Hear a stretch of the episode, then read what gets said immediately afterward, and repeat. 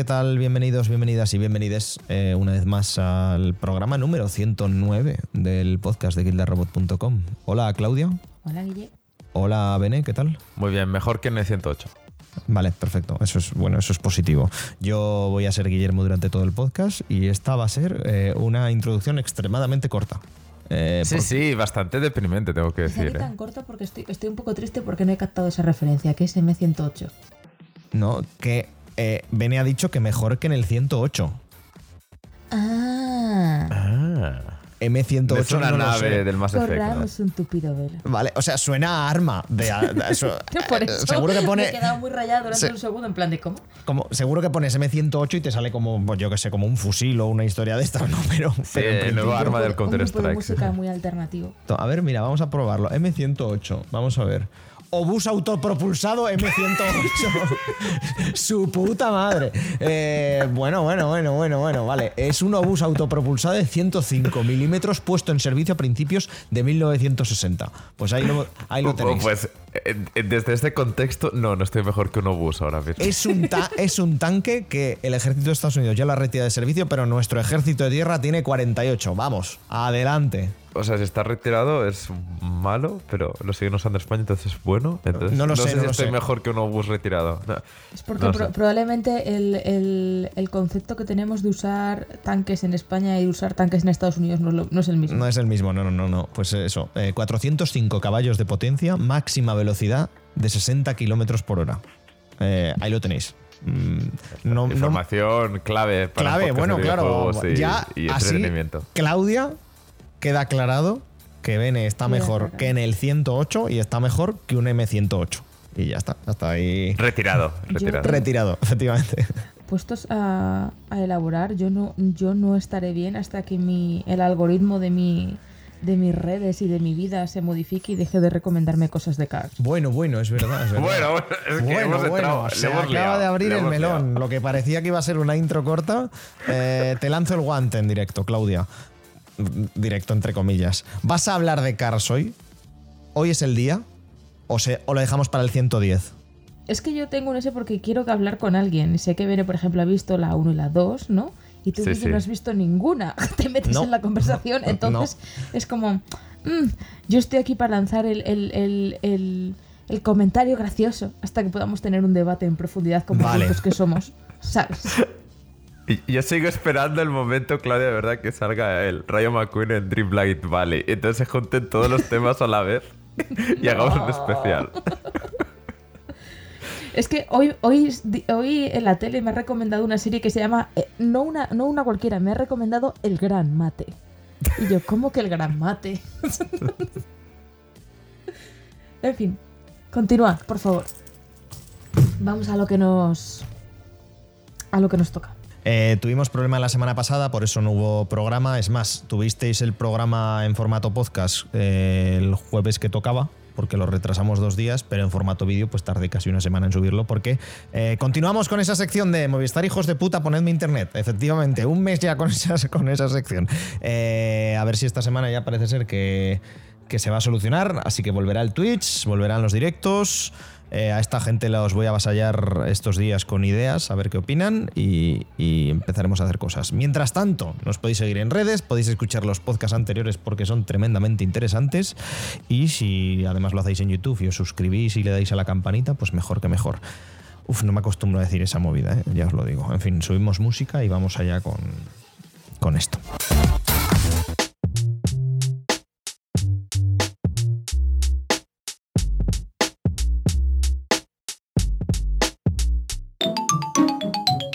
El noticiario.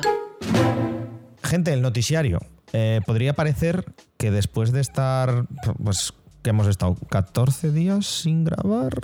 eh, sí. literal, 14 días sin grabar. Eh, sí, 14 largos días. 14 largos días sin grabar. Eh, habría muchas noticias, pero una vez más, eh, este 2023 nos está sorprendiendo con, eh, puf, con, con la nada. Vamos, porque tuvisteis, que estábamos fuera de micro hablándolo, eh, los Oscars, que vuestras predicciones se cumplieron. Efectivamente. Sí, sí, pocas sorpresas en general y yo creo que buen año para que no hayan sorpresas. La verdad es que los premios eh, fueron un poquito donde se esperaban. En, los premios principales se los llevaron eh, toda la vez en todas partes. Y de los actores, básicamente, la gente con más seguidores en, en, Twitter, imagino, o en Instagram, o de lo que se lleve ahora, eh, ganaron. Y, y, la verdad es que hubieron o sea, ganaron los premios, los esperados, pero luego hubo bastante polémica porque la gente no puede aceptar que una película como de ciencia ficción, fantasía, eh, gane premios. Es como tiene que ganar siempre una, una, peli muy seria, con mafiosos si puede ser, y con muchos hombres. Si no, no, no es una película que pueda ganar un Oscar después de años donde han ganado películas que, vamos a decir, que eran del montón, por no decir nada más. Nada, nada peor. Lo, del, lo de eso fue muy loco, ¿no? Porque lo del Carlos Bollero este, ¿no? Fue como, como estuvo, ese señor estuvo, estaba como muy enfadado porque, porque la película ganase. Como si le hubiesen quitado dinero por ello. Sí, además de un año después de que ganase Coda el año pasado, que es una película que han visto tres personas y media, o sea, porque la media la dejó a medias. Es que, o sea, eh, estamos, es lo que muchas veces comentábamos de los Oscars y, creo que lo comentasteis vosotros, que, que no tiene muchas, no tiene mucho seguimiento hoy en día, que son unos premios que, que muy bien para poner en la tapa del póster, ¿no? O en la tapa del DVD, perdón, si la tapa del póster no sé, depende de dónde lo pidas, pero en, el DVD lo típico que han ganado cuatro Oscars o algo, algo así, pero es que hoy en día son los premios que, que, gana Coda y, y, no la vas a ver porque ha ganado Oscars, ¿sabes? Es como que tienen poca importancia y, por eso creo que ya toca que ganen películas que al menos la gente ha visto, como Claudia, por ejemplo. Por ejemplo. No, yo en general creo que se hizo un buen, un buen reparto de, premios. Había algunas cosas que pueden ser más discutibles. Tienes, por ejemplo, el premio a, la mejor eh, actriz de reparto que se lo llevó eh, Jamie Lee Curtis, ¿sabes? Por toda la vez en todas partes. Y quizá no fue la mejor. Vamos, quizá no fue igual eh, la mejor actuación de su carrera, pero sí que es cierto que eh, ahí sí que ves un poco las ganas de premiar toda una carrera, que Jamie Lee Curtis nunca había estado ni nominada ni, ni, ganadora, lógicamente. Eh, pero por ejemplo ahí sí que dolió mucho porque todo el mundo apostaba a fuego por Angela Bassett, que también lleva ya mucho recorrido. Eh, dentro de la propia, toda la vez en todas partes, Stephanie Sue, que hace de, de, la hija, pues igual dices, joder, pues es dentro de esa propia película es más papelón el de la hija que el de, que el de esta.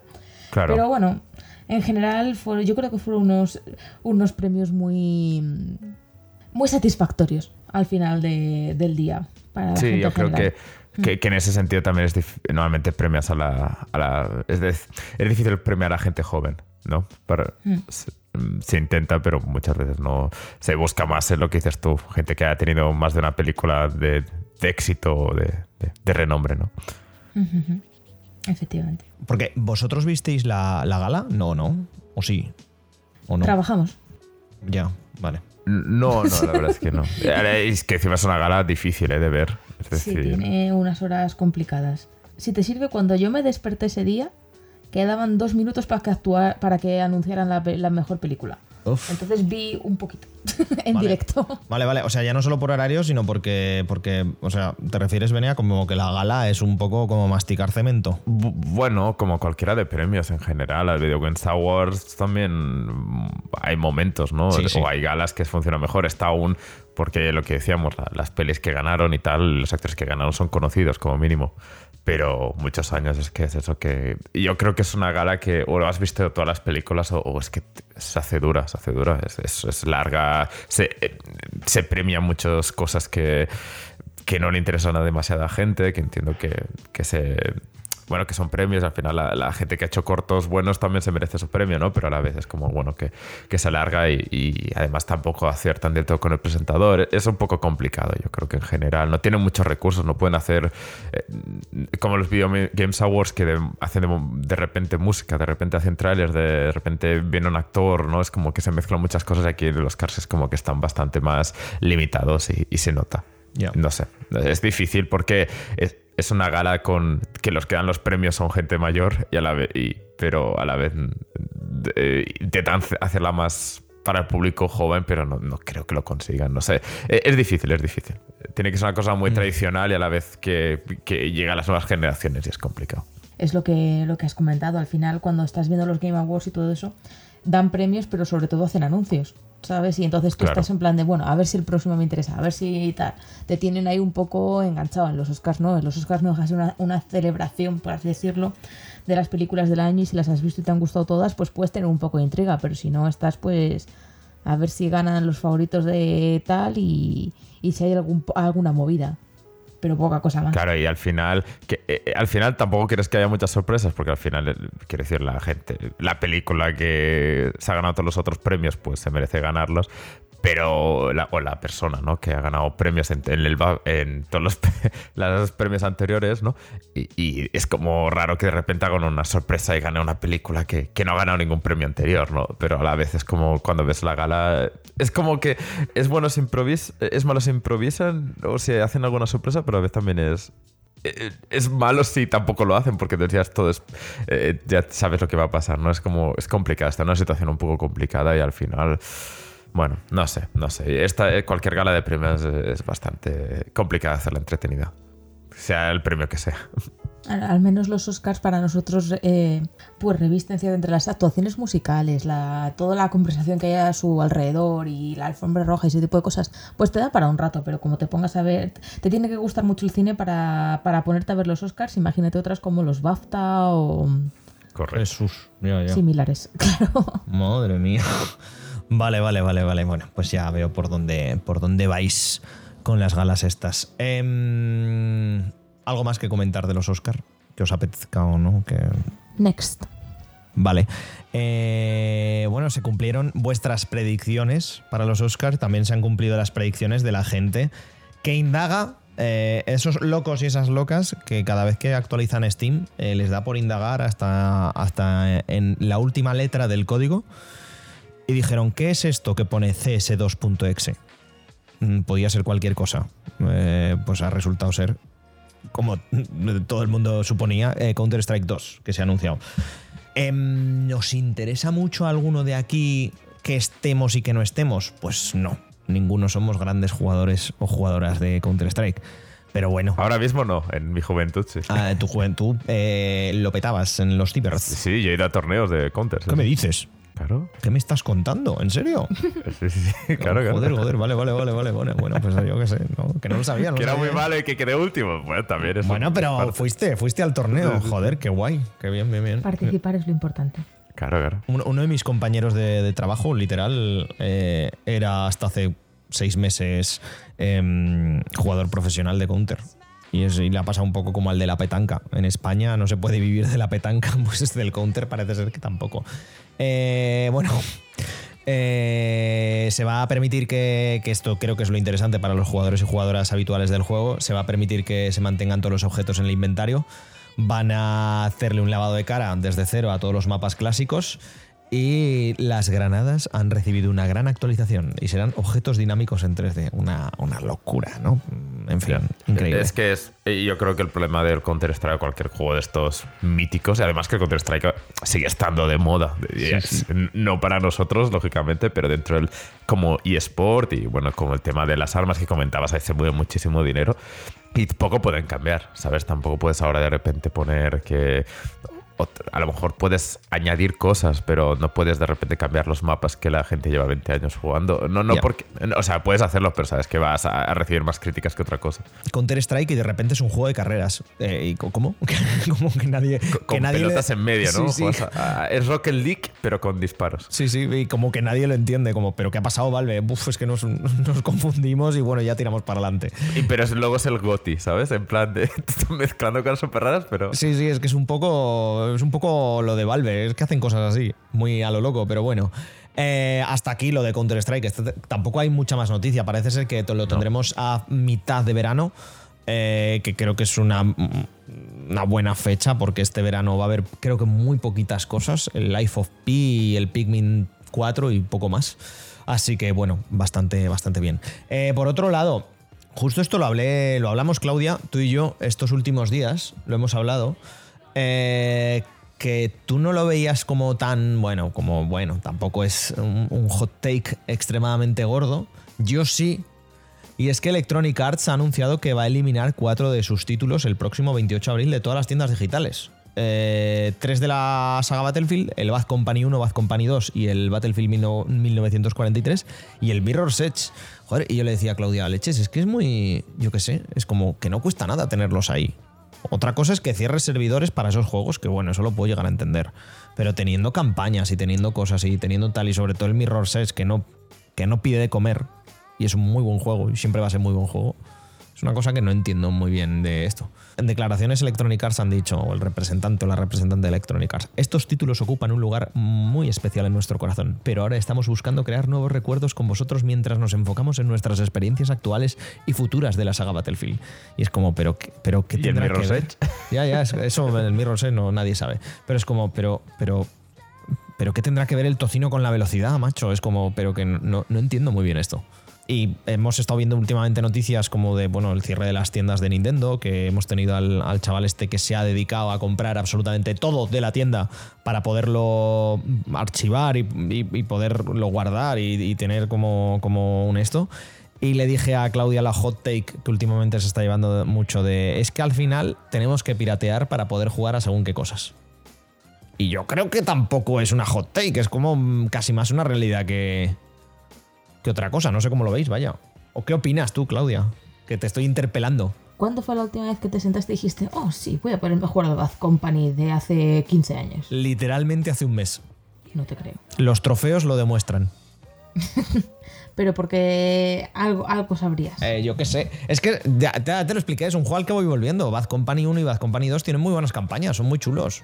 Pero entiendo por dónde vas. Entiendo por dónde vas. La gran mayoría es eso, pero es una lástima que se pierdan ciertas cosas, ¿no? No sé, vamos. Bueno, pero es un poco ahí. Estamos hablando de juegos que en su momento quien los, mucha gente los compró en, físico. O sea, eran juegos de la época de eh, físico por encima de digital.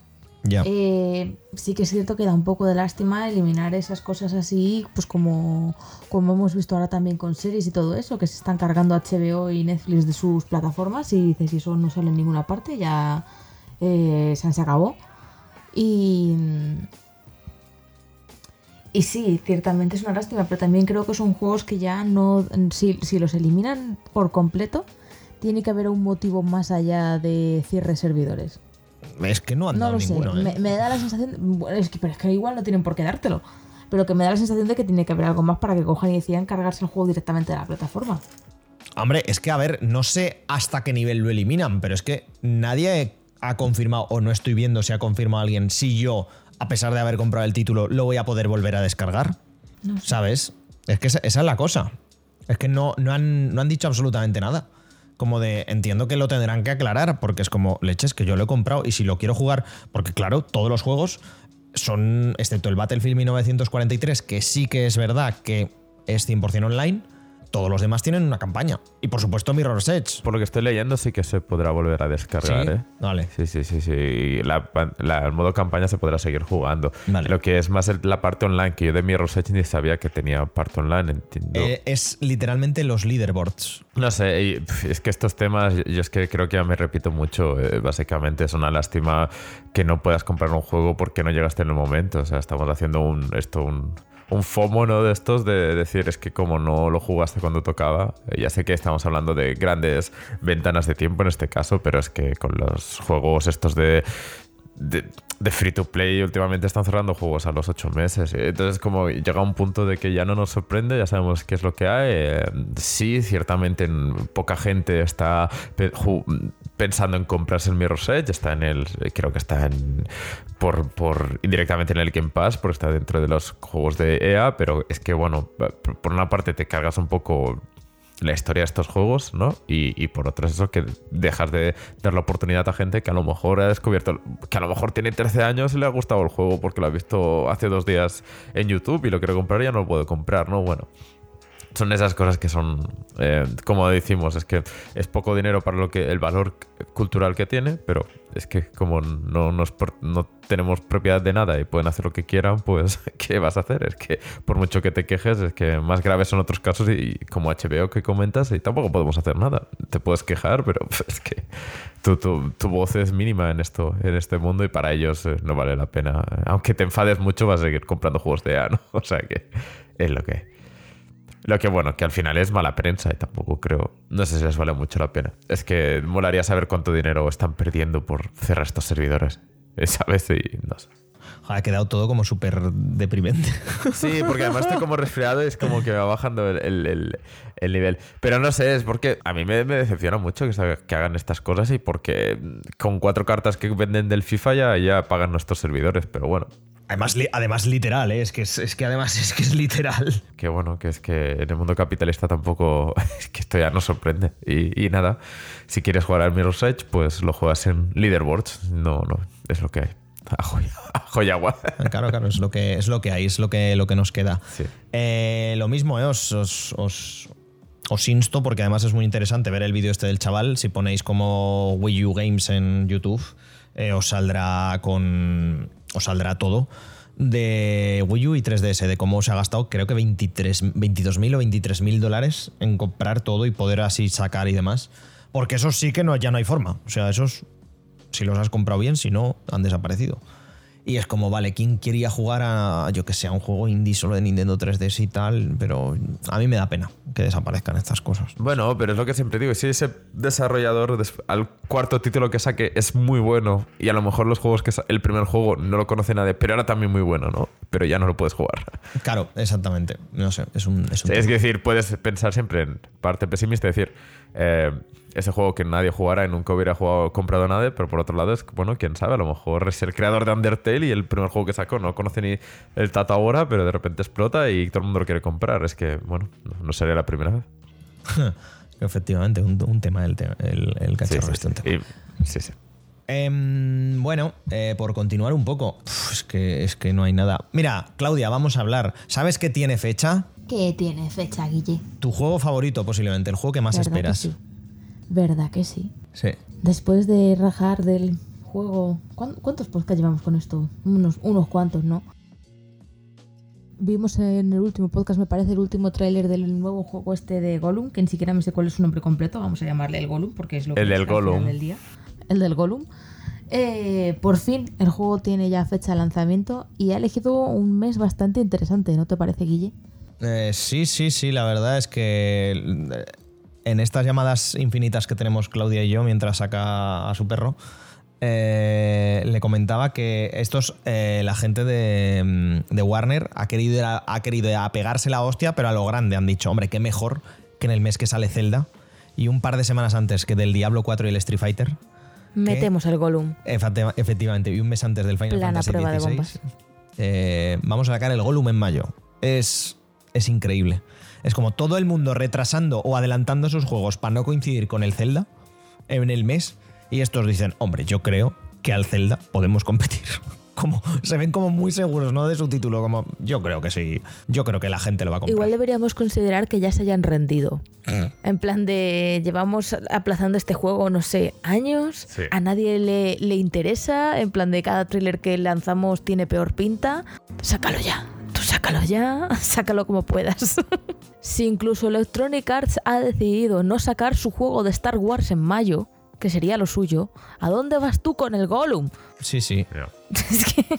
Yo creo que lo iban a retrasar a mayo, dijeron lo que salía y digo, bueno, pues lo vamos a adelantar, que salga como quiera y tal. Sí, sí, es un tema, ¿eh? es que no lo entiendo. Además, lo gracioso es que seguimos sin saber nada del Gollum. Entiendo que va a ser como una aventura en tercera persona, yo quiero decir a la gente que, si nos escuchan, si nos escucháis, queridos eh, eh, desarrolladores y gente que publica el Gollum, eh, cabe la posibilidad de que seamos el único mm, medio que está hablando de vuestro juego. O sea que si necesitáis mandarlo a algo, tampoco os molestéis. No, no, no. vamos, a seguir, vamos, vamos, a, vamos a seguir hablando de él igualmente, aunque solo sea para decir, ¿qué tal? ¿Cómo va el Gollum? ha salido ya, alguien lo ha jugado. No, hombre, no, no lo digas eso. Nuestro compañero Javier siempre dice, eh, gratis hasta puñaladas. Pues lo mismo con el Gollum. Pa'lante. No, en serio, si nos queréis enviar el Gollum, enviar el Gollum, por favor. Guille lo jugará. Yo lo jugaré en directo, efectivamente. Puede que, puede que presenciemos un suicidio en directo. Porque el Zelda no puedes. Oye, Claudia, pero eso ha sido cruel. eso ha sido hasta cruel. Qué feo está, pero qué feo, de verdad. Anda, que. En fin.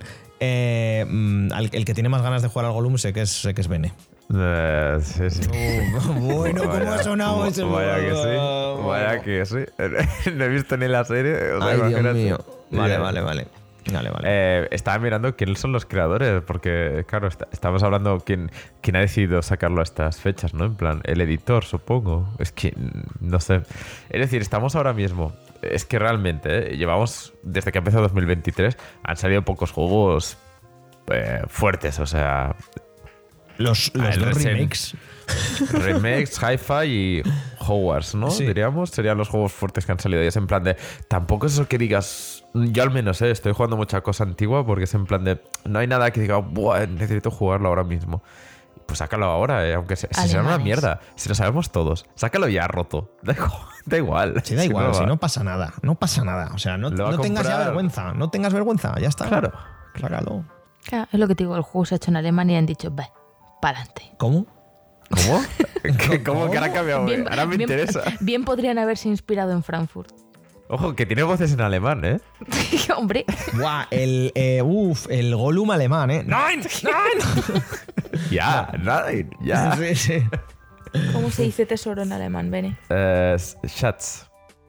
¿Cómo? Sí, pero ahora dilo con voz de Gollum. Está muy resfriado. Mein, Meinschach dice. Meinschach. ¿Cómo? ¿Cómo? Sí, sí, sí, algo así, algo así. sí, sí. Jesús bendito. Ah, vale, bueno, pues nada, pues eso, pues eso. Pero Pues no, eh, tío, que. O sea. Bueno, bueno, nos metemos con idiomas. porque sí, ¿eh? Nos metemos, ¿eh? Sí, con sí, respeto a sí. la cultura de otros países, ¿eh? Por favor. De los creadores de Deponia. Deponia. Hostia, ¿en serio? Es el único título que he visto que me ha sonado. O sea, hay alguno que me ha sonado, pero lo único que he visto, ah, Deponia. Ve, estoy viendo la portada ahora mismo del Deponia, entonces por, por eso, por eso ha sido como... O sea, estoy viendo mentalmente, ¿eh? no es como... Justo, justo estaba ahora con el Deponia porque no hago otra cosa que no, no, pero no, qué, fuerte, qué cambio, ¿no? Estás jugando todos esos juegos anteriores. Sí, efectivamente, para ponerme al día con, con esto. Em, no sé qué más podemos decir. Lo he apuntado, bueno, lo he apuntado un poco por la gracia. que un porque minuto de silencio por el Gollum. Ya está. Sí, No- vale, que un minuto de silencio por el No. Eh, y, y bueno, un poco por la gracia, porque siempre me lo comentáis, últimamente me lo habéis comentado por Twitter, aunque me enteré como dos días después, gracias a, a- a los cambios que está habiendo en la, en la empresa del pájaro azul. Eh, Xbox eh, sigue la movida con Activision y es que parece que UK ha dicho "Mm, por nosotros todo correcto. Ha dicho Reino Unido, ha dicho que nosotros estamos bien, que PlayStation no le va a pasar nada. Así que, bueno, otra luz verde en un gran mercado que ha obtenido Microsoft.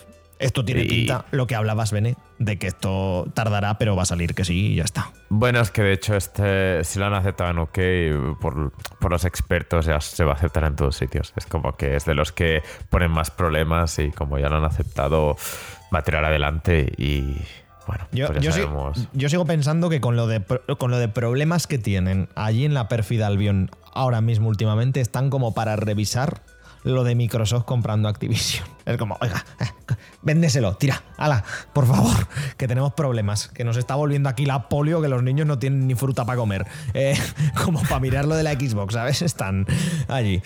Pero bueno, nada, me parece correcto, yo qué sé, ya está, sin más. O sea, es una cosa que aquí lo hemos puesto como sigue la movida entre Activision y Microsoft, capítulo 89. Eh, pues ya está. A ver qué dicen el 90. Ahora llegará Alemania y dirá coches diésel sí, pero Act- eh, Activision siendo comprada por Microsoft, ¿no? En un giro como muy loco de los acontecimientos, ¿no? No, no, no, molaría que fuera un país muy, muy pequeño. en plan, Gambia. Andorra dice que no. Ah. Tío, por culpa de Andorra. Sí, sí, Andorra. sí, sí. An- Andorra y Gambia han dicho que no, que no, que, que no puede ser, que esto como, como que no puede ser, ¿no? Eh, Hombre, me gustaría un poco, la verdad, porque además como últimamente no hay nada y estas noticias les vienen a las webs de videojuegos como, vamos, como, Sí, sí, sí, como agua de mayo, pues sería gracioso el titular, ¿no? Andorra dice que... Es como, pero señores, pero por favor, pero si hay más gente trabajando en Activision que gente de Andorra. Eh, es como, ¿qué, está, ¿qué estás diciendo? Este, este, es decir, fuera bromas, esta compra tiene, tiene un. Es un pip, ¿no? Es un. por- el dinero por persona involucrada es mil veces más alto que lo que es Andorra con sus A youtubers. ver, a ver, PIB Andorra, vamos a ver. Esto, claro, esto estará muy subido porque, claro, tienen aquí. Tienen aquí a, a mucho youtuber. ¡Buah! Mira, con el PIB de Andorra, no, con la compra de Microsoft a Activision, tienes el PIB de Andorra durante, redoble de tambores, 30 años. Claro que sí, venga, para Venga, adelante.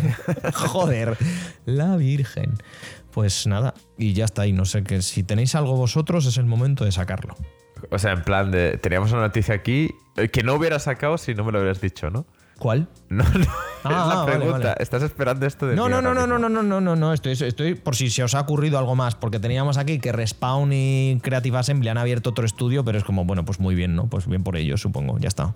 Pues, Ah, bueno, ya ha habido una noticia de cierto actor de cierta saga que va a ser uy, bastante Uy, importante. uy, uy, uy, uy, uy. Madre mía. Jesús bendito. Lo Qué primero. mañanita para Kevin Feige. Sí, sí. Lo primero, eh, lo primero y lo más importante es que aquí ha habido una mujer agredida y esto es chungo. Pero es como, señor, ¿puede alguien comportarse normal en las películas de superhéroes últimamente? ¿Puede haber alguien normal? Hombre. Ya ves. Eh, básicamente el actor de Kang, que ahora no me va a salir el nombre, eh, todo apunta a que le han detenido esta madrugada porque... Jonathan Majors. ¿Cómo? ¿Perdona? Jonathan Majors. Jonathan Majors. eh, porque pues tiene la mano un poco larga. No sé qué cargos se le han presentado, pero a Saul y no sé qué, bueno, se lo han llevado esposado y a la mujer la han tenido que llevar a Los urgencias. cargos han sido tales que se lo han llevado directito a la cárcel y no tiene para salir bajo fianza. Tú espérate a ver, ¿en qué queda eso? Yo esperaba, a ver, yo, mi ilusión. Claro, aquí no está ni Mark ni Sarai, pero cuando empezaron a decir sí, porque se viene una cosa tremenda tal, yo pensando, ay Jesús, por favor, que viene Galactus, que yo quiero Galactus. Hostia, pues al final, lamentablemente voy a tener razón, que al final sí que va a venir Galactus y lo de Kang, pues va, va, No sé, yo, yo creo que les vale mucho más la pena cambiar de actor. ¿eh? Efectivamente, No o sea, el, el Jonathan Majors lo ha hecho muy bien en las pelis que ha- y en las series que ha aparecido, pero no tiene ahora mismo el calado que tenía Thanos, ¿sabes? En plan de le hacen un recast rapidito y... O sea que, pues un recast, sí. Básicamente van a hacer como la madre del príncipe de Bel Air. ¿Creéis? Como, bueno, pues si es el Kang de siempre, ¿no? Yo creo que es, o sea, yo les creo que les vale mucho más la pena. Hombre, ya has presentado el, el- personaje y, es que quiero decir, eh, con todo el respeto del mundo, eh, pero al final muchos de estos actores es que los que han salido en muchas pelis sí, pero este no sé, eh, te darás cuenta al principio, pero sí, todo el mundo, todos los actores hacen como si no ha pasado nada. Y además, precisamente si vas a recastear a un personaje, Kang es el mejor para recastearlo. Viene de otro universo, tacata. En este universo tiene esta cara, ya está, se nos acabó, no hay más. Técnicamente viene del futuro. Quieras decir, friki. Pero que, ha- que ha salido. Oye, pero bueno, pero, pero bueno, pero, pero bueno, pero bueno. Será friki que ve películas de Marvel. Tú y, cua- y cuatro más. Em, que. Me, eh, me ha atorado, me ha atorado. Como, joder, roto, esto, esto no ¿eh? me pasaba desde el instituto. Son- estoy con los flashes de Vietnam, por favor. ¡Ay! Técnicamente viene del futuro. Bueno, multiverso, yo qué sé, lo doblas un poco como quieras, es Marvel, joder. A ver, y yo creo que el- eh, lo van a hacer. Yo creo que si lo hacen, a ver, que, que, que pueden hacer un, un flash, ¿eh? Y como si no hubiera pasado nada, ya me entendéis, pero. Tienen una oportunidad de oro de, si bien está dando toda la bajona Marvel últimamente, pero de al menos decir, bueno, yo qué sé, esto no lo toleramos. Porque es que si le dejan entrar es como... pff, y encima si va a salir positivo... No serían mejores que DC, que Ya, por eso, por eso es como, ah, no sé, pues... puede aún ser un estamos punto esperando que alguien despida a Ezra Miller. Sintiéndolo mucho, creo que no va a pasar. Sí, pero sa- sabemos por qué es la, la película que tenían eh, prevista era demasiado tocha como para cambiar a Ezra Miller ahora. Hombre, solo por eh, sueldos y eso que hay gente que ni apareció por el set de, ro- de rodaje. ¿eh? Eh, malas noticias para, para Kevin Feige y para para bueno pues para, para todo el tema este que ya sabéis que es, que es una puta Veamos a desgracia. ver cómo, cómo se desarrolla, pero desde luego no, no pinta bien.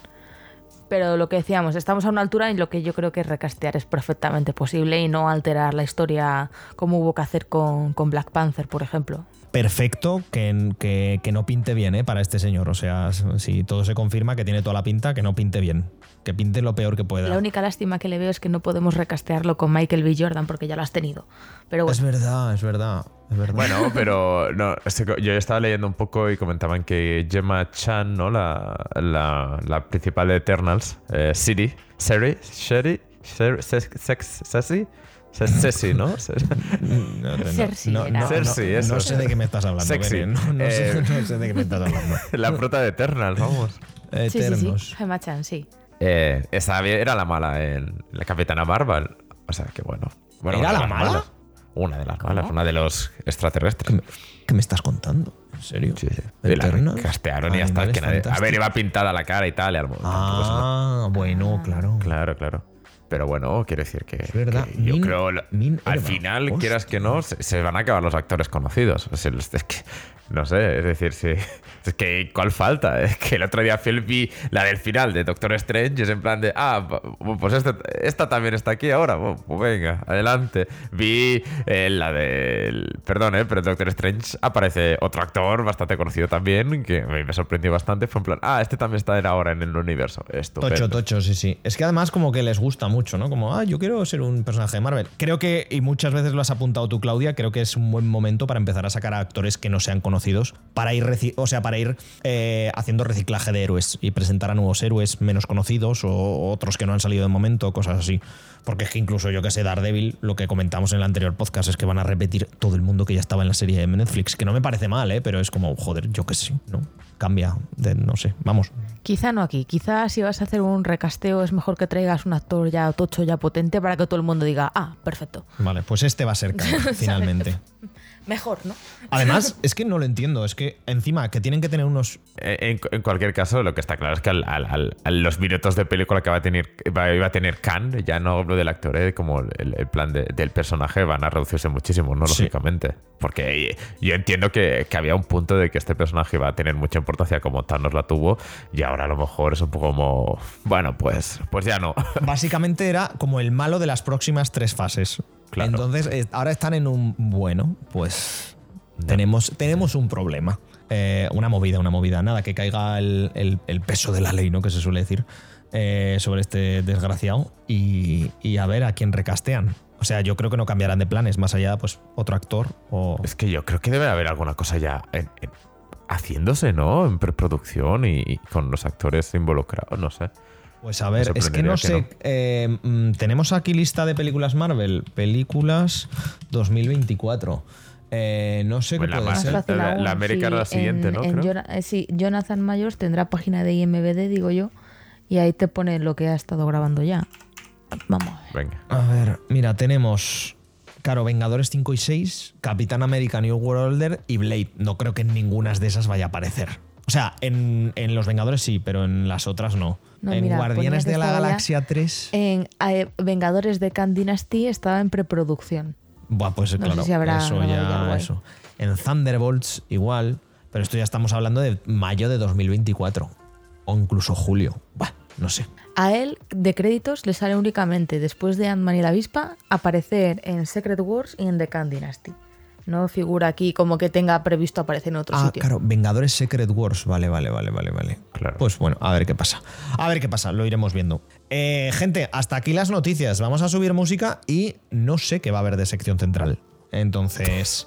Eh, no, no lo sé, no lo sé. Estamos aquí. Vamos mal. Sí, estamos a, 48 horas de que tenga que salir el podcast. No sé qué va a haber de sección central, pero algo habrá, ya lo veréis. Eh, así que subimos música y vamos con ello.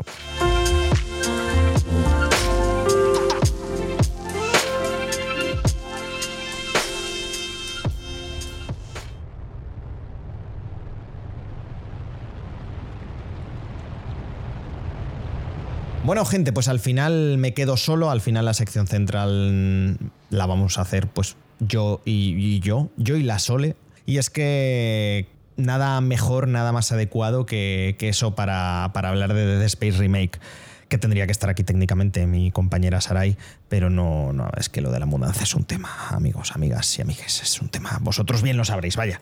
Death Space Remake, eh, que salió el, bueno, pues prácticamente hace un mes y medio, casi dos meses, a finales de, enero, y que es más que probable que si nos seguís medianamente, eh, me vieseis jugar en, directo en, nuestro canal de Twitch, en twitch.tv barra Robot, que si no nos seguís, pues bueno, gente, estamos ahí todos, todos los días, siempre y cuando nuestra conexión, ya sabéis, eh, no, nos lo permite. Bueno, pues fue allá por el 2008 cuando, cuando el juego salió, desarrollado por, por Visceral, con Glenn Schofield, que luego hablaremos relativamente de él, y de Michael Condry, a Condry, Condry, Condry, bueno, Michael a la cabeza. Eh, y, bueno, con Visceral Games detrás, por supuesto, con, producido y distribuido por, también por Electronic Arts.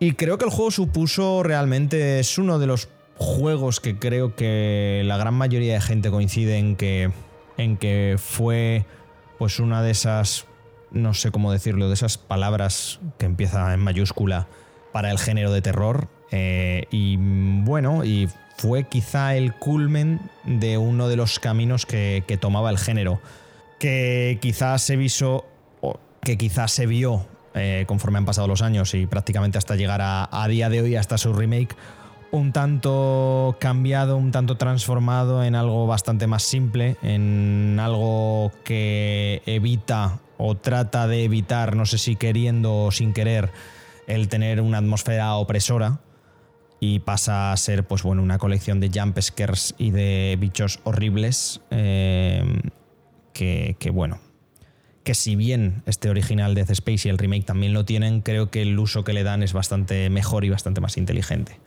bueno, pues esto 15 años después, pues aquí estamos y nos pone en la piel una vez más de Isaac Clerk con un montón, un montón, un montón de cambios que han hecho esta vez la gente de Motive eh, para este juego no es un lavado de cara, que también lo hay, sino que es un rehacer el juego de manera completa. Y es que el Frostbite, el motor que, creó DICE para, para, Electronic Arts, es el, es, el, protagonista del juego. Es, por fin vemos un, juego de la, de la, compañía canadiense. ¿Son Electronic Arts? ¿Canadiense? ¿Son canadienses o americanos? De la compañía de Allende los Mares, lo vamos a dejar así, eh, que trata de coger esta, esta current gen, ya no es gen, gen, ya es esta current gen y trata de exprimirla y de, y de que dé un poco lo mejor de sí de estos aparatitos de más o menos 500 euros que tenemos muchos y muchas que tenemos la suerte de tener en casa. La cuestión, eh, rehecho desde cero en el Frostbite, los cambios son numerosos y significativos con, con Death Space eh, original. Por supuesto, creo que no tengo ya que decir de qué va el juego, que somos Isaac Clark, que nos tenemos que montar, eh, no se me ocurre ninguna palabra, nos tenemos que subir a la Isimura para arreglar un par de cosas y pues bueno, se pudre la verdad todo a muchos niveles. Eh, uno de los cambios más significativos eh, que ha habido en este remake ha sido que por fin el propio Isaac Clarke habla. Recordemos que en el, en el original no hablaba, era un personaje mudo. Y en sus secuelas, tanto en el 2 como en el 3, ya sí que el personaje empezó a, hablar, a tener un poco de verborrea, ¿no? Pero bueno, aquí no solo repiten el actor, también le han cambiado la cara al, personaje para que se parezca más a su actor de, de doblaje o de animación. No sé exactamente si cómo llamarlo. Mm, pero bueno. Y es uno de los cambios que añaden, pues bueno, una capa más a una historia tan, tan chula y creo que tan conseguida en, Death Space. Em, por supuesto, nuevas secuencias de vídeo, nuevos textos, misiones secundarias. La Isimura es mucho más grande, por lo tanto, más puldes, más salas, más rutas, más trampas. Eh, ¿Dónde están los controles de todo mejorados? Eh, las zonas cambian un poquito, los propios controles del juego están mucho mejor, las zonas de gravedad, que por si jugasteis al original sabéis que era em, en el primero era apunto a la pared, salto hacia allá, apunto a la otra pared, salto hacia allá. Cuando en el 2 y en el 3 ya era una cosa mucho más dinámica, podías aprovechar esa gravedad cero para desplazarte y demás. Bueno, pues aquí ya tenemos esa inclusión. Y pues bueno, un montón de, un montón de cosas. Tenemos un nuevo modo de dificultad bien jodido. Lo hemos estado jugando en directo también y la verdad es que nos lo hemos pasado bastante teta. Jefes rediseñados también. Em, nuevas armas relativamente, porque tenemos nuevos disparos secundarios en muchas armas que nos permiten armas que en el juego original ignorábamos de esta manera. Pues por ejemplo el lanzallamas mismamente, que me parece que está bastante roto en este remake. Eh, lo hemos. se puede incorporar y demás. Y, bueno, pues por supuesto nuevas, nuevas, acciones, ¿no? Por Dios, nuevas opciones de accesibilidad para que, bueno, pues, pues cualquiera que, quiera pueda probar y disfrutar de este título. Y eso sería un poco, eh, bueno, hay muchas más, muchos pocos más cambios y detalles, pero, pero eso. ¿Por qué Death Space sigue siendo un, un juego... Mm, no me gusta usar la expresión, pero un juego de culto? Un juego que siempre que hablábamos de terror, pues siempre nos acordábamos, uy, pues el primer fue, fue Alone in the Dark, eh, uy, en Play 2, pues bueno, fue todo el apogeo, ¿no? Por los Silent Hill. Tuvimos Rule of Rose, también un montón más de, juegos como los Siren y, muchas cositas. Que bueno, que por la parte japonesa del, desarrollo mejoraron mucho y, animaron mucho el género, que a tantos y tantas nos gustan. Y quizá por la parte americana no tanto hasta que llegó este Dead Space y dijeron, hey, aquí se, puede, se, puede, se pueden hacer las cosas bien. Y creo que es por eso, por lo que al final el core, eh, el esqueleto central y los cimientos del juego no han cambiado nada se siente igual, pero mejor. Eh, la atmósfera de opresión es la misma, pero mejorada. Aún más presión. Todos los sonidos, todo alrededor me parece súper impactante. Lo decía en directo. Qué leches, mm, qué locura, cómo suena esto. Es, increíble lo bien que lo han tratado. Eh, con, un buen equipo de sonido si conseguís tener o con unos cascos mm, medianamente buenos, creo que es un juego tremendamente disfrutable disfrutable. Eh, no sabe hablar, ¿no? El tío es increíble. Y manda un poco, ya lo comentaremos también, no sé si yo solo, que es muy probable, pero no lo sé la semana que viene, pero es un poco preocupante que lo mejor del año, porque ya llevo unas cuantas horas echadas y me parece que de momento de lo que llevamos de año, disculpad, eh, es lo mejor, sean remakes. Sea este Death Space y este Resident Evil 4, que será la la parte central del, programa número 110. Porque no sé si es una falta de originalidad, porque si es un... Bueno, creemos que este juego merece que, una nueva generación de jugadores y jugadoras pues lo pueda jugar. Y quizá el original no es tan accesible porque, bueno, pues los controles han cambiado, los tropos que usamos como jugadores y jugadoras pues han cambiado, las mecánicas actuales nos llevan por otro lado. Y creo que estas actualizaciones, por un lado, eh, no me terminan de, de convencer mucho, sobre todo por el hecho de que es como se pueden hacer más cosas. Pero también es como si algo funciona, no lo toques y como mucho, pues mejóralo. Pues también como hemos visto, y me vais a perdonar porque hay mucha, mucha voz que no, no lo quiere decir, pero como hemos visto también con Final Fantasy Remake. Eh, y, a eso me refería, que ya lo tocaremos, este no sé cuándo, pero bueno, mm, no lo tocaré solo, que es de Callisto Protocol, que es un juego que pues bueno salió en diciembre. Eh, vuelvo a insistir, desarrollado aquí donde muchos grabamos el podcast en Zaragoza y también en San Diego, con la dirección de Glenn Scofield, del creador del propio Death Space, que sintiéndolo mucho es como poco decepcionante, la verdad. Es una cosa que, que, que ha tratado de inspirarse y de hacer otra vez lo que se hizo en Death Space y no lo han conseguido. La verdadera pregunta sería, ¿qué hace a Death Space tan único? Pues creo que es un poco la combinación de coger retazos de aquí y de allí, de una buena atmósfera, de un personaje como es Isaac Clarke hablase, como es el, caso actual, o no hablase, que tiene su, su cierto carisma, un carisma que también se lo da un arma única que, que bueno, que tenemos, pues bueno, una, una de las cosas que creo que no sé si eran nuevas con Death Space, pero que, que al menos fue la primera vez que la recuerdo, que es lo de desmembrar a los, a los necromorfos, a los enemigos de este, de este Death Space, con la cortadora de plasma, que es, tan, es igual de icónica o más que el propio jugador. Tenemos una banda sonora y unos sonidos espectaculares y unos gráficos que a día de hoy me lo puse no hace mucho para, pues para hacer la comparación, nada, media hora. Tampoco me voy a estar yo aquí con los tiempos de carga de Play 3, que son un tema. Que para nada desmerecen, pero bueno, que esta actualización le ha sentado, pues, pues, pues genial. No, no podemos decir otra cosa. Y creo que me estoy liando mucho.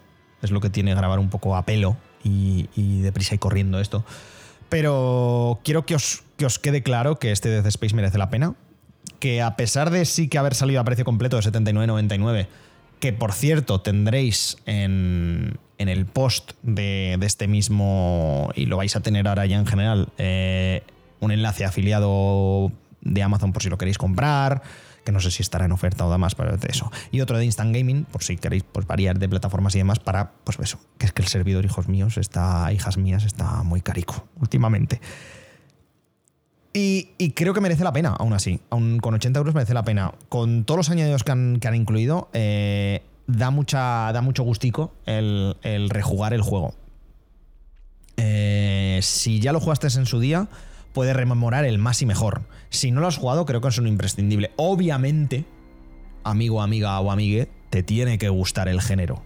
O tampoco no gustar, o no como me apasiona pero bueno, que, que, lo puedas tolerar, ¿no? Que, que, sí que estés a gusto con que te maten de un susto, como quien dice.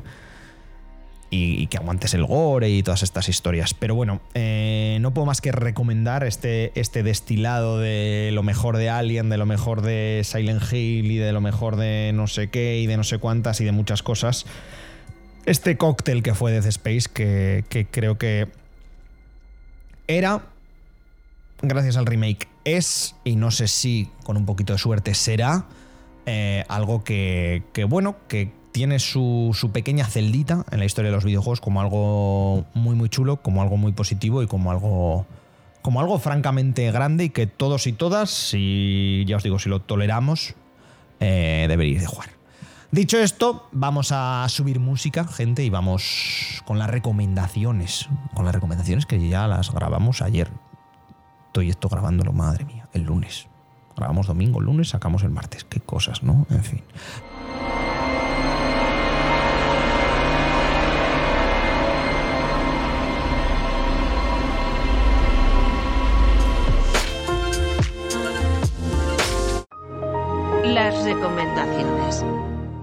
Recomendaciones, gente. Ya habréis escuchado la sección central, que, bueno, ha sido, ya sabes, Claudia, eso. Ha sido, eso es. A, mí me ha gustado mucho. Ha estado. ¿Quién quiere empezar con las recomendaciones? ¿Tenéis recomendaciones esta semana? Ha habido dos semanas entre medio, algo habréis hecho. Claudia, habla de Cars 3, va, dale. yo, yo tengo una recomendación rápida. Venga, va. Mientras la pensáis. Creo que no sé si lo he recomendado alguna vez, pero me gustaría recomendar, porque ahora que ha salido la tercera edición, eh, de Cars. He aprovechado, para releerla. Ya sabía yo que me iba a robar lo de Cars. Y es el gran libro de mate. ¿Cómo? No, no, no, no. el libro de mate son 600 páginas. Mate que haces una Cars 4 y te empieza a hablar de Donald Trump y de, bueno, y de Make America Great Again, ¿eh? O sea... porque no entro en la tercera, pero ya estaba ahí, ya estaba ahí. Eh, no, pues voy a hablar, bueno, voy a hablar, os voy a recomendar un libro que se llama Bravo, escrito por Xavi Daura, La mitad de los Vengamonjas. Eh, es un libro de humor en el que eh, se sigue la vida de un exfutbolista, entrenador de fútbol, con todo el cachondeo. A mí el fútbol me la pela, pero aunque no me la, aunque no me la pelase, eh, es un libro extremadamente divertido y que, os, recomiendo porque además se lee en un, en un plis. Y me ha hecho muchísima gracia. Es una cosa que de verdad me hace muchísima, muchísima gracia. Y yo no puedo más que recomendártelo, Bene, porque creo que a ti te podría llegar a gustar porque es, de humor. Pero el, personaje principal es un personaje a medio camino entre Tony Soprano y José Luis Torrente. ¿Qué? No. ¿Cómo? es lo que pone en el resumen del libro, por eso te pregunto. No, tío, pero ¿cómo? No, a ver, pero vamos a ver, espera, ¿cómo, cómo el resumen? La casa del libro, bravo, una novela muy española. Xavi Daura, temas de hoy. Eh, literatura, novela contemporánea, narrativa española. Resumen, una sátira sobre el fútbol y sobre España. Punto, sin espacio. Una novela protagonizada por un personaje a medio camino entre Tony Soprano y José Luis Torrente. Jesús bendito, no. Y yo que no, eh, te juro que la primera vez que sé que, que Torrente el nombre es José Luis, me acabo de ah, enterar. Rafael Bravo se prepara para ser el seleccionador de España en el Mundial de Rusia. Ahora sus hombros deben soportar el peso de la mayor responsabilidad que puede recaer sobre un español. El orgullo y el futuro de toda una nación están en sus manos. Eh, me gusta mucho las también que, que la primera review se lleva una nota de 11. Increíble. Flavita Banana. Sí, es tremenda, tremenda ilustradora. Sí, sí, sí. me hacen muchísimas Canelita en rama, Joaquín Reyes. Reyes. es mejor que Joker, Arturo Valls. ya, bueno, si me lo dice Arturo Valls, no sé yo si, si, coincidimos. Pero bueno, ya es mejor recomendación que la, quería que, que la que quería que hiciésemos ChatGPT, recordad. O sea que, que dentro de tal. Eh, para revivir junto al director su disparatada infancia en Extremadura, sus primeros años de correrías futbolísticas, su ardiente matrimonio, inevitable divorcio y su surreal retirada en Japón. A su lado, la doctora Angulo, psicóloga especializada en. Vale, vale, vale, ya basta, basta, basta. Por favor.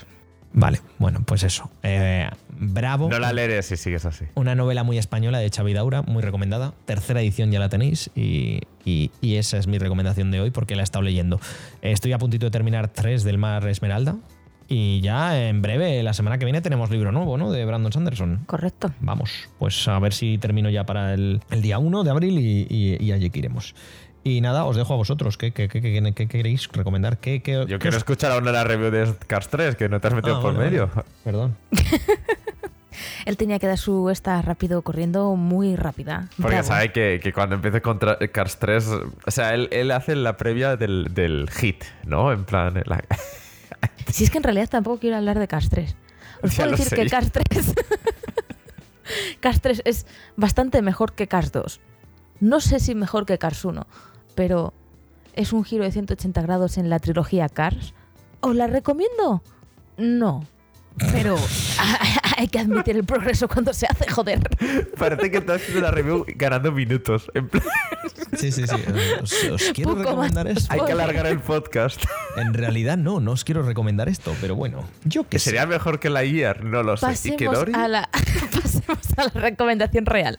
Eh, el viernes pasado terminó, de, emitirse en Amazon Prime Daisy Jones and the Six, que es una serie que está es una adaptación de, eh, de un libro bastante chulo de, de Taylor Jenkins Reid. Estaba diciendo el nombre y los apellidos a, a la vez.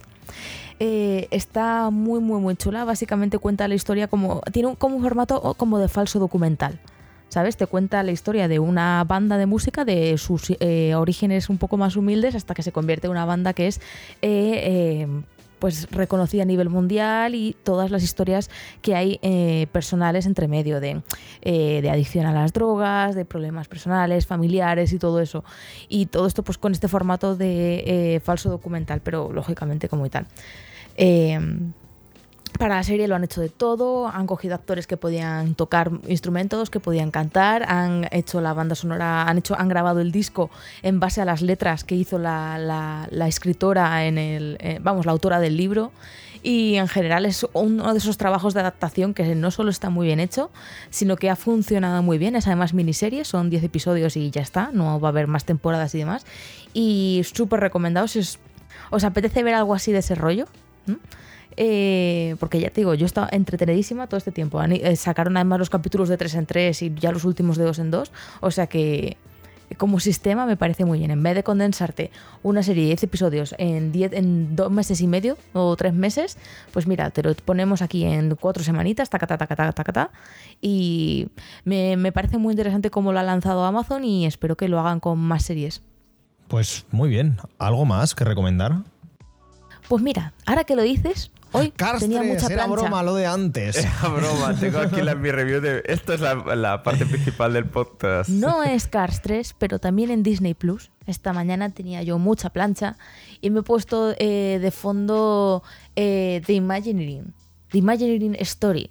Que probablemente no se pronuncia así, pero bueno, ya me conocéis. Después de lo de Digimon, ya. que es, eh, es, una serie efectivamente también documental, ¿vale? De, de los Imagineering. Y, buah, no sé deciros cómo se dice en inglés. Y mira que lo he estado escuchando toda la mañana en inglés. Sí, que es, digamos, es, el término que usó. Es el término que usó Walt Disney para eh, eh, llamar a los ingenieros, porque no todos eran ingenieros, había una mezcla ahí de personas, pero los encargados de eh, diseñar, idear y construir los parques Disney. Y parece que no, pero es, es, muy interesante. Es un tema que igual dices, ¿y a mí qué, leches me importa cómo se dicen los parques? Pues ojo, porque yo creo que no solo es un tomaron muchos riesgos y se hicieron cosas muy interesantes a la hora de, plantear los parques Disney. Te enseñan además cómo fueron todos, cómo empezó el primer Disneyland, cómo fue eh, Disney World después en, en Florida, cómo se llegó a Disneyland París y un poco todos los, estos que se vieron, porque al principio, en, los, o sea, en los años 50, eh, eh, casi todo el dinero que tenía Disney venía, una vez consiguieron el dinero suficiente para el primer parque, que ya fue complicado, ahí puedes ver un poco la faceta de absoluto y tremendo comercial que era Walt Disney, que estaba tan empeñado en hacer el parque que le dijo a sus, a sus empleados de, de Walt Disney Studios, el parque va a salir sí o sí, depende del dinero que yo tenga que esto siga, salga bien que literalmente sus propios empleados donaron dinero para poder hacer realidad del parque, porque es como, este señor lo va a hacer y yo no quiero que mi empleo eh, peligre. Voy a meter dinero en el parque. Y luego fue un tremendo exitazo. Y para los años 50-60, el 80% de los ingresos de Disney no venía de las películas, venía de los parques habría que ver cómo es ahora. Yo entiendo que ahora las, películas mueven bastante más que, que los parques, pero eh, ¿cómo fue todo ese proceso? ¿Cómo lo hicieron? ¿Cómo eh, las expectativas que tenían para cada uno de los parques? El de, el de París, por ejemplo, lo hicieron con la idea de eh, el, de Euro Disney, que se llamaba originalmente, va a ser el parque más bonito de todos y también fue el que precisamente más, más pasta se gastaron y muchísimo más costó salir de la, de la bancarrota que supuso para la, compañía. En general, em, parece que no, pero construir estas cosas eh, cuesta mucho, mucho, mucho, mucho, mucho, mucho dinero. Y ver las vueltas que hacían y todo eso para, para poder conseguir estas cosas eh, es bastante interesante de ver. Si os gusta también un poco más del estilo, no solo de, del el craft, el cómo se hacen las maquetas, cómo se hacen los tal, sino cómo eh, desde el punto de vista administrativo consiguieron sacar adelante estos... Mm,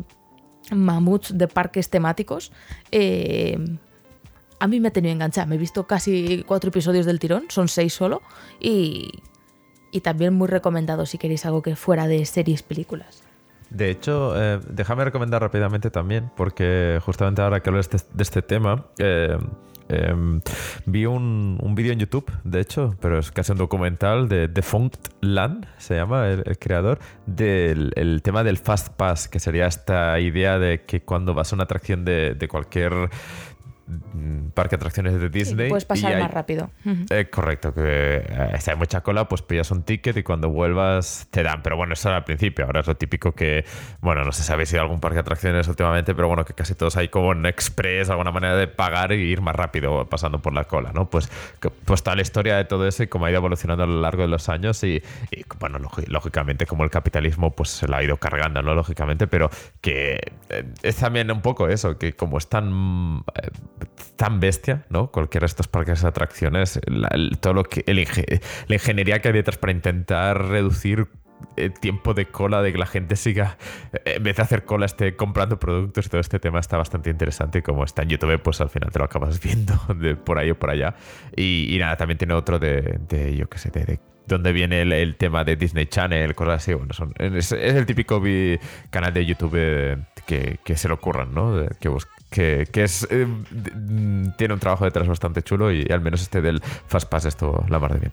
Hablando de, hablando, ahora que has comentado eso de cosas así, de dónde vienen estas ideas y dónde vienen las cosas, ¿sabéis que lo de que Disney eh, estaba congelado venía del hecho de que en el parque, o sea, el, antes de tener la atracción de la mansión encantada, pues eh, en la en los terrenos que compraron para hacer el parque había una mansión victoriana ahí muy antigua, que es lo que eventualmente se convirtió en la mansión, en la atracción de la mansión encantada. Y la gente pensaba que habían congelado a Disney y lo, tenían ahí dentro, porque no dejaban que nadie se acercase, porque estaban trabajando dentro en, la próxima atracción. Vaya tela.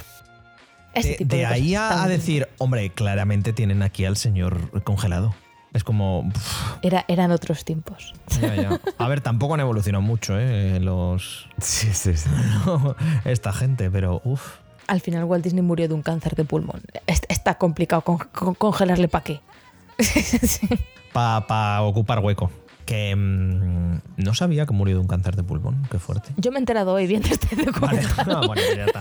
en, mi, en mi cabeza estaba congelando alguna parte, sé que ha sido un baño de realidad. Vale, vale. Ok. ¿Algo más, Clau? Perdona. Nada más. Yo creo que con esos dos, dos tremendas recomendaciones podéis estar súper entretenidos hasta la semana que viene. También he visto muchas cosas este, estas dos semanas que no recomendaría. Ah, bueno. que empiezan por C y terminan por Cars. Empiezan por C y acaban en Cars. O sea, Cars. Cars. No, sí, porque cada vez que piensas en ello te tiembla la voz, ¿eh? Cars. Mira, la semana pasada. Ostras, la, has presionado. Es que le estás metiendo presión para La, la semana pasada fuimos a. Fui a, Zaragoza. Y fui con, con, unos familiares que me subieron amablemente en coche sin cobrarme nada, lo cual es shout out para ellos. Sois los mejores. Y justo estuvimos hablando de estos temas y resultó, resultó que esto, eh, yo no lo sabía, pero yo tenía enfrente, sentado en el, en el asiento delantero del coche, a un true fan de Cars Entonces, como he descubierto. no era Guille con un tatuaje de. No era Guille, no era Guille. Y, y como he descubierto eso, como he descubierto eso, ahora soy como súper consciente de no puedo meterme con el sueño infantil de la gente. Porque hay gente que ha crecido viendo Cars y está muy enamorado de Cars. Y estoy yo aquí vertiendo absoluto veneno. Entonces, puedo decir que yo recomendaría Cars. Como concepto, no. Ahora, si lo pillas y te gusta, perfecto. Mientras no me digas que te gusta Cars 2, Mientras estamos, no quieras estamos en paz. Estamos bien. empezar una conversación con ese tema, adelante. También. salvo que, hombre, salvo para que sea para rajar. Si hay que rajar de Cars 2, empezamos cuando quieras. Se raja. Cero problema. vale, vale. Hostia. Eh, bueno, ahora sí. Eh, Bene, ¿tú qué? Ah, pues yo me hice, eh, aprovechando las ofertas de Steam, eh, filtré por qué cosa era la más cara y la compré. Básicamente compré una Steam Deck. Eh, así que, que básicamente estoy redescubriendo muchos juegos. o sea, eh, eh, realmente hoy le estaba pensando, es como un poco como si tú tuvieras eh, un. Como Netflix dijera, te volcara de repente todos los DVDs que tienes, ¿no? En la estantería dijeras, ostras, que hace la de tiempo que no veo Cars 1, ¿no? Y, y me. No sé, es como que estoy empezando a jugar a muchas cosas que tenía yo como apartadas de no tengo tiempo para este juego que tiene tan buenas notas, ¿no? Todos estos juegos indies buenos que tenía yo ahí aparcados y, claro, es que la Steam Deck es, para mí es una maravilla para, para aprovechar todos estos juegos que tenía yo pendientes y eso, y, no sé, estoy, estoy intentando eh, pues hacer otras cosas, que es lo complicado, porque pues, por mí fuera me tiraba al sofá, me encendía la Steam Deck y, ala, a ir jugando a todo. Además que justamente al hacer las ofertas también había muchos juegos a muy buen precio y estoy, eh, no sé, disfrutando de la vida. O sea, pocos juegos nuevos hay ahora que me atraigan demasiado, así que estoy pues aprovechando todo lo que tenía pendiente y con ganas de jugar y adelante. Oye, pues eso está de puta madre, claro que sí. Sí, sí, sí, sí, sí. Yo estoy muy, muy contento, la verdad. Además que eh, hay juegos que funcionan mejor en, portátil, es así. Es decir, hay juegos que... Eh, pues bueno, pues sí, encender el ordenador, ponerte, cerrar y tal, pero es eso de poner tener la opción de poneros en pausa, que son las cosas que más me gustan a mí a la Switch, de poder, no sé, un ejemplo, cualquier rock like, por ejemplo, que me gusta mucho, pues poder pararlo en cualquier momento, hacer otra cosa y luego volver, pues para mí es una maravilla y además que funcione tan bien. Y, bueno, yo sé que hay mucha gente que lo utiliza para jugar al, al Elden Ring, por decirte algo, pero yo para mí que es para jugar juegos indies o juegos que ya tienen su tiempo, como The Witcher 3, la verdad es que me está, me está me está funcionando súper bien. No sé yo si por el precio es como aún la tienes que comprar de cualquier manera, porque al final, bueno, pues tiene sus limitaciones y, depende mucho de tu biblioteca de Steam, lógicamente. Pero bueno, puedes enlazar ¿no? La, tienda de Epic, eh, puedes enlazar GOG y por, siempre hay algún juego ahí que que no tenías pensado y que, encaja bien en, la Steam Deck. Y, bueno, al menos yo he estado jugando bastantes cosas de este estilo y de momento todo tira todo perfecto y, una maravilla, la verdad que, que, nada. Eh, ya, no sé si soy ahora pecero o consolero. Ya mi vida ahora no, no, no sé. Estoy en, en, en, el límite, en el límite, hmm. no sé dónde, dónde caigo, pero bueno, que, realmente es una experiencia súper chula y, nada, estoy, estoy pasándomelo muy bien, la verdad. Genial, eso es lo, lo interesante. ¿De primeras consideras que sale rentable? En plan de por lo que te ha costado y todo eso, Claro, es una muy buena pregunta, desde luego, porque al final yo me compré la mediana, que son 500 euros, no, no me tengo que, esconder, es lo que vale, es el precio oficial, no la he sacado de, em, de una tienda así, de, una tienda fea, pero... De una tienda fea, de las tiendas que te dicen, esto se, ha esto se ha caído del camión del corte inglés, esto no te preocupes. Exacto, exacto. Vale, vale, vale. y... Y eso, y yo por lo menos en la biblioteca de Steam, además que, por ejemplo, tengo los juegos compartidos de Guille y cosas así que, que la verdad que, que, no tienes mucho en la cabeza. Por, por, ejemplo, el Stardew Valley, ¿no? Que a lo mejor, yo tampoco soy súper fan, pero es que funciona muy bien allí, ¿no? Y entonces dices, pues, le doy otra vuelta a ese juego que he jugado ya bastantes veces, eh, a lo mejor algún juego que no tenías en la cabeza, sobre todo yo, el Dicey Dungeons, este tipo de juegos que son bastante, que, que a lo mejor eh, funcionan casi mejor en portátil, en móvil o alguna cosa así de lo que es en, una Play 5, por decirlo de alguna manera. Y, nada, pues estoy, estoy muy contento. Yo al menos tengo ahora como una lista de 10 juegos al menos que he ido probando, funcionan todos muy bien y me han entrado ganas de volver a, al menos de, volver a darles una oportunidad. Así que, que en eso estoy y, no sé, estoy a la espera de que... Eh, a ver cómo va evolucionando, a ver si realmente no, porque hay un poco la duda de si lo que ha salido ahora ya es todo lo que va a salir, si van a ir actualizando con más eh, opciones, ¿no? Porque al final tienen Linux y lógicamente pues eh, Linux tiene ciertas limitaciones en el sentido de aplicaciones y tal, ¿no? Por ejemplo, no tienes Netflix, por decirlo de alguna manera, tienes que ir todo por explorador, pues no sé, a, lo mejor van sacando cosas. No sé, a mí, a mí me parece muy interesante, lógicamente es un precio bastante prohibitivo, no es en plan de que, cada, que todo el mundo lo pueda comprar, pero bueno, que sí, si os lo podéis permitir está muy interesante y al menos yo que soy muy de jugar juegos pequeñicos y tal, pues, pues funciona todo súper bien y, muy contento, la verdad. Eh, lo que pasa es que a lo mejor va a costar sacar... Eh, voy a hacer, voy a volver un, un solo juego cosas pequeñas, porque no sé yo si me va a tirar aquí el, el, el último juego que salga Resident Evil Remake, la verdad.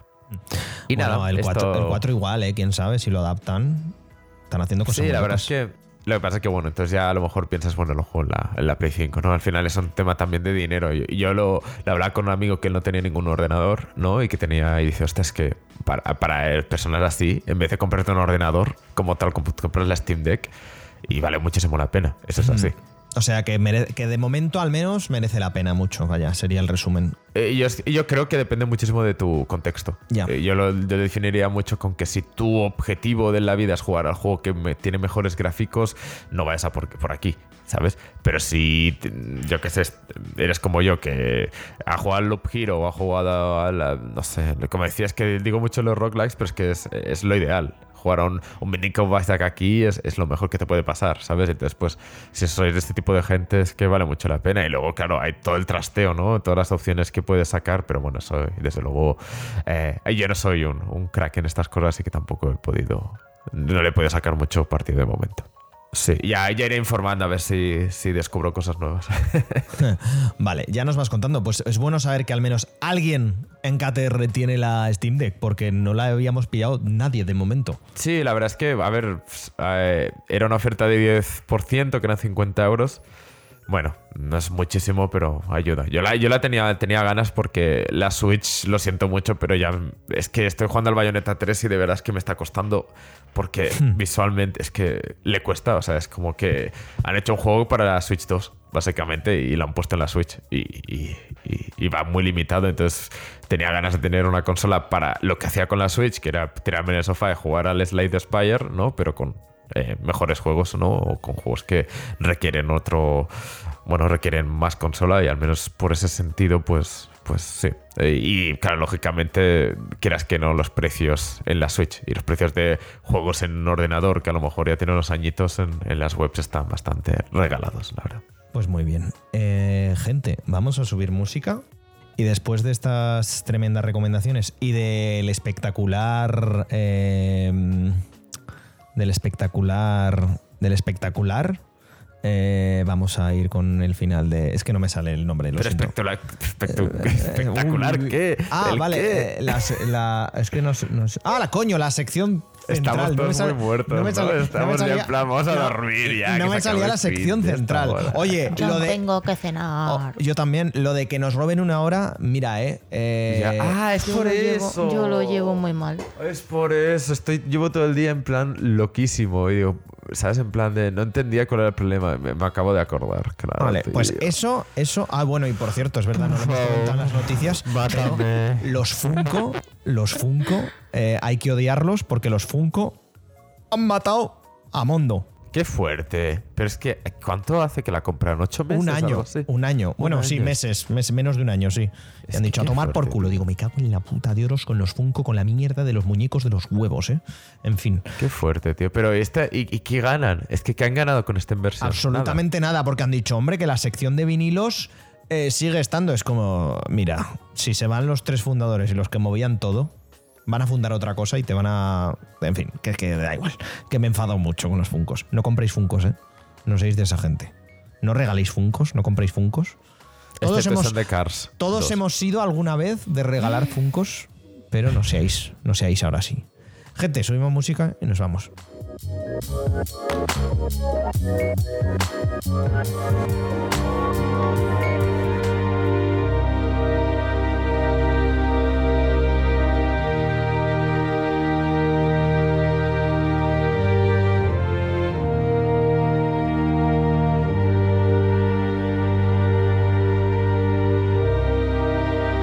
Bueno, eh, familia, em, hasta aquí el programa número 109 del podcast de Kill the Robot. Eh, nos vamos a ver la semana que viene, ¿verdad, Clau? Bueno, o, igual no. Pues ¿Verdad? ¿Verdad? a ver si puedes, si puedes. Además, la semana que viene, la semana que viene cuando grabemos, yo ya habré visto Dragones y mazmorras. Le tengo muchas ganas. Qué grande. de ello. Ay, pues yo, yo no sé con quién voy a ir, pero no me importaría. estaremos, y estaremos a tres días de estar de vacaciones. Que eso siempre alegra. Eso sí que es lo bonito. Eso sí que es lo bonito. Las vacaciones, gente, las vacaciones. Que además Claudia y yo nos vamos a tirar semana y pico de vacaciones casi casi y uff. Así que si el podcast soy yo solo, ya sabes por qué. Exactamente, si es solo Bene, pues eso. Porque esta gente, ya os digo yo, que nadie va a terminar de mudarse, porque mudarse, eh, Bene lo puede corroborar, es una puta, es una puta mierda. Madre mía, me cae, tengo PSTD, ¿no se llama? Eh, madre mía. Sí, sí, sí, sí. Flashes de Vietnam, ¿eh? Ah, mudanza. me acaba de, la espalda hacer crack. bueno, eh, Bene, gracias por pasarte, men. Nada, tú, un placer. Vale, bro, bro vale, bro. bueno, eh, Sis, eh, gracias por pasarte, Claudia. Nos vemos, chicos. Buenas eh, noches. Gente, he sido Guillermo durante todo el podcast, ya sabéis. Menos mal.